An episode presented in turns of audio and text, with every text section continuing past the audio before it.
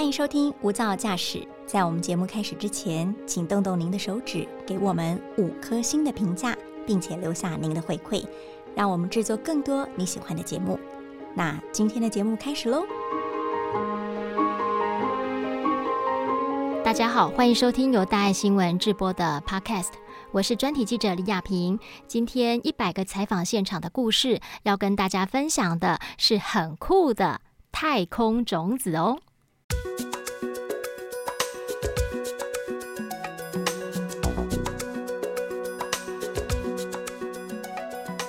太空种子这个题目真的很吸引我啊！这个计划呢是由日本主导的。亚洲种子上太空计划，那其实这个计划呃已经进行了大概有二三十年的时间。不过这次台湾终于跟上脚步了。我们这次呢，呃，跟搭着这个计划，我们选了四种种子也上太空旅行七个月，重返地球。那我相信呢，绝大多数人类要在有生之年上一趟太空，那是真的不太可能的事情。那种子要上去呢，相对来说是简单多了啊。人类第一次有种子上太空，已经。可以追溯到。一九四六年是美国把玉米的种子送送上太空旅行之后回来地球呢，开始着手的研究它有没有经过这个高的辐射啦、无重力的状态有没有什么样的一个性状的变化。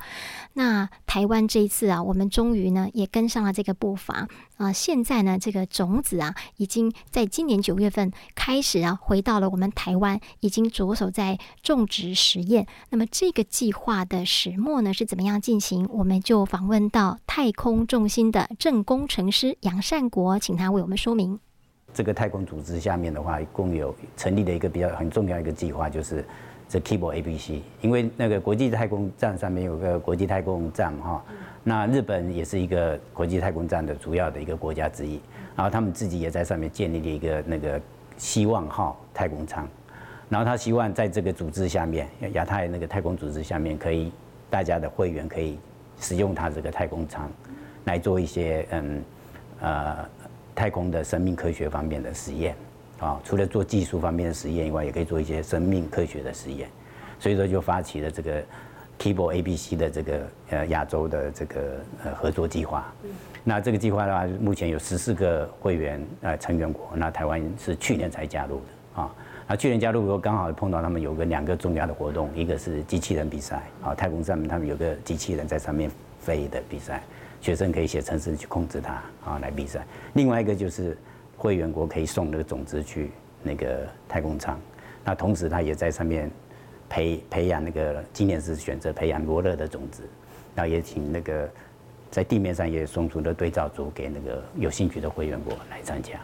所以说这个是这因为这个原因，所以我们就加入了。所以在目前十四个会成员国里面，一共有，呃，十一个国家送种子啊上去，然后在包括地面上做实验的话，一共有十二个国家加入了这个亚洲种子这个计划。台湾种子送上太空的时间序，我为大家整理一下。二零二零年七月份的时候呢，四种种子啊从台湾运到日本。九月呢，从日本到美国。那十二月份的时候呢，从美国送上太空，旅行了七个月，重返地球。那九月份的时候呢，这一批种子呢再度回到我们台湾，现在已经呢开始种植，在实验当中。那么这四种种子呢，为什么是选这四种呢？分别是番椒。向日葵、鸡蝴蝶兰，还有台湾梨。那选这四种作物的过程啊，其实呢，呃，听学者讲啊，也是一段很有趣的历史。我们先听听中兴大学农业暨自然资源学院的院长詹富志詹院长来说明。当时最早开始讲的是说，哎，呃，稻米对我们来讲最重要，所以稻米就种选。哦，一开始只能说，一开始是说只能选两种，五十克。那后来才知道说，哎，可以总重量五十克以内就可以，不管是几种。所以一开始，一开始知道是是讲的是两种，所以后来就选了一个，就选了水稻跟跟基福德兰。结果报给太空中心，啊，太空中心再报给日本，结果日本说，啊，种子水稻种子不能从日本到到到美国，所以就就就没有种子就不行。那不行，我们就就就重选。重选的时候，我们内部又又召开会议。哦，那召开会议的其实，哎，我们也有人会问说，为什么没有没有果树？那因为果树，我们有果树专家来，他说果树这个种子很大，第二个呃发芽要很久，就是它生长期很长，就是生长期很长，所以你很难在几个月内看到它的结果。所以你参加这个计划是明年等下去报告，说我们参加这个计划，这个种子上去跟没跟在呃跟在地球的情况有什么差别？所以后来。我们选的时候，就第一个就果树就被就被剔除啊，所以剩下这几个啊，所以那接下来就选了呃台台湾李番椒跟山樱花。那山樱花搬上去又不行，因为也是因为就是日本到美国也不能去哦，所以这两个就就就就被剔除。后来就把山樱花换成向日葵。那然后然后再过来，那第一次有选的台湾几乎得染，所以台湾几乎所以就两个台湾的呃。特色的作呃台湾的特色作物包括台湾梨跟台湾基福的兰，另外两个是重要作物哈，像番椒是世界性重要作物啊，另外一个是啊观赏用的呃向日葵，所以种所以呃整个种组的选创大概是这样的过程。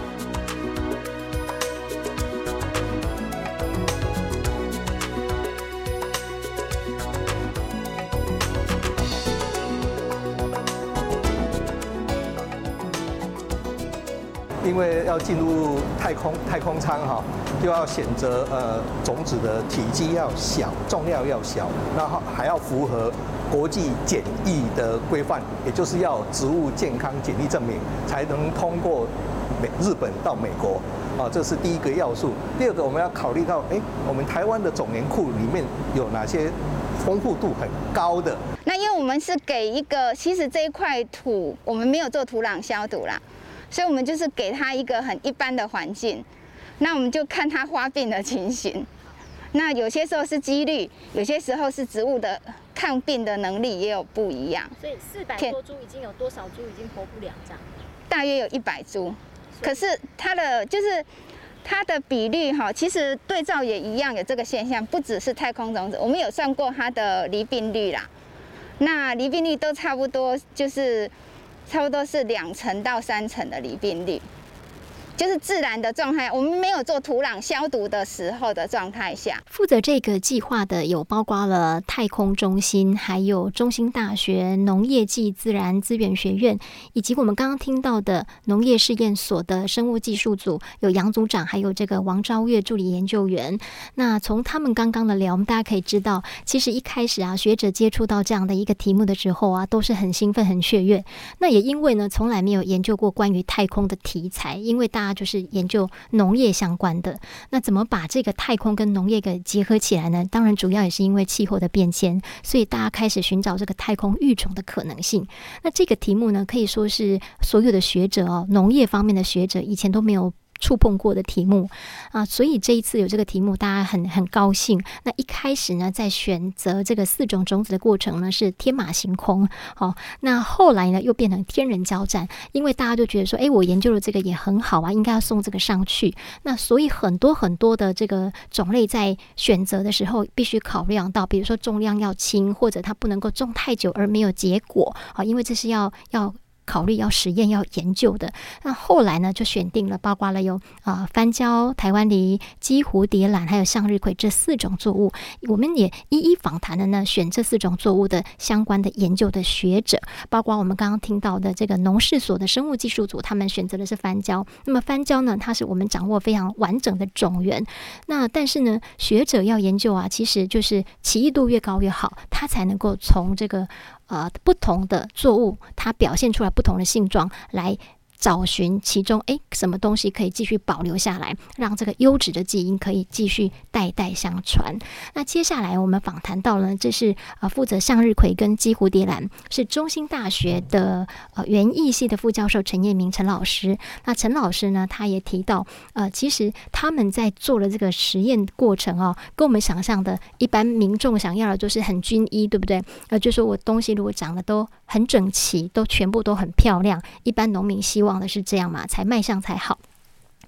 但是呢，呃，学者他要研究，当然就是变化越不一样越好。比如说我们现在看到的蝴蝶兰，可能都是单瓣的，大家觉得说如果长出了个复瓣的多好啊，我就可以继续栽培它来研究它啊。那我们这次也听听看陈彦明陈老师他们的团队负责的是什么样的项目？平常啊他们在做的研究又是哪一些内容呢？我们实验室现在目前大部分是在着重于育种。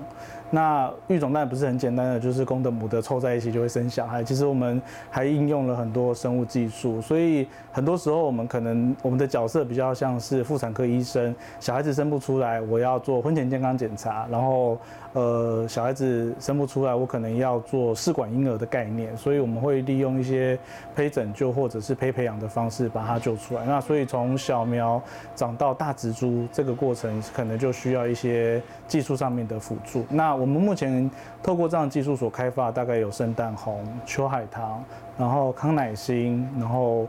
呃像矮牵牛这一类的，都是台湾相对在国际间也都是很重要的一些草花种类。那蝴蝶兰的部分，因为呃台湾其实已经做了非常久，那我们也好不容易找到有个机会，就是在呃蝴蝶兰上面有着力的地方。那我们希望未来这个激活人的太空种子。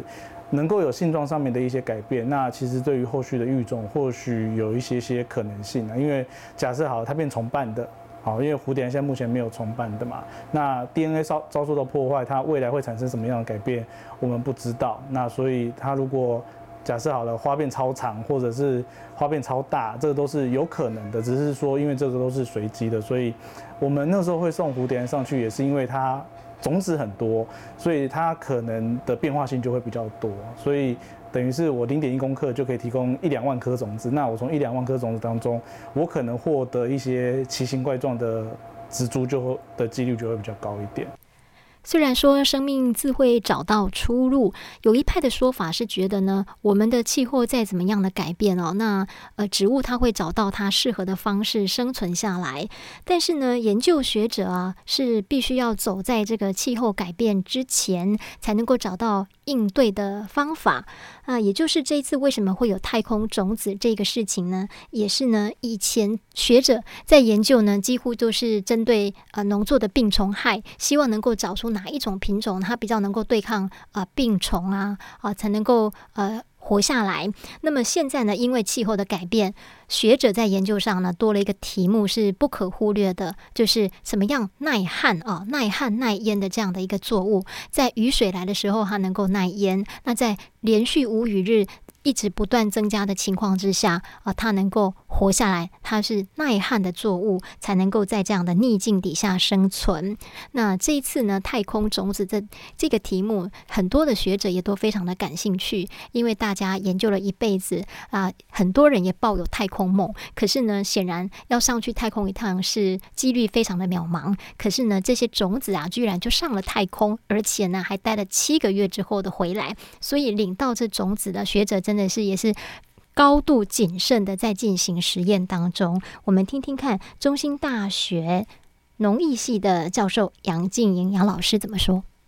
其实上太空这件事情，它诱变育种的一个方式，那诱使它的基因的一个改变。那这个基因的改变跟这个基改是完全不一样的东西。哦，它并没有这个。这个有外来的这个基因来进到这个本身作物里面，那所以呢，它是在自然当中哦，因为一般自然的环境之下，其实植物它就都会有一个突变的一个状况哦。那我们只是加速哦，透过这样的一个方式，那能够来透过这个诱变育种的一个方式，那我们对于未来气在气候变迁的一个状况之下，其实我们可以来。筛选出因应未来这些极端气候、这些不良的环境，然后可以让这个植物呢能够更好的能够适应这样子的一个环境。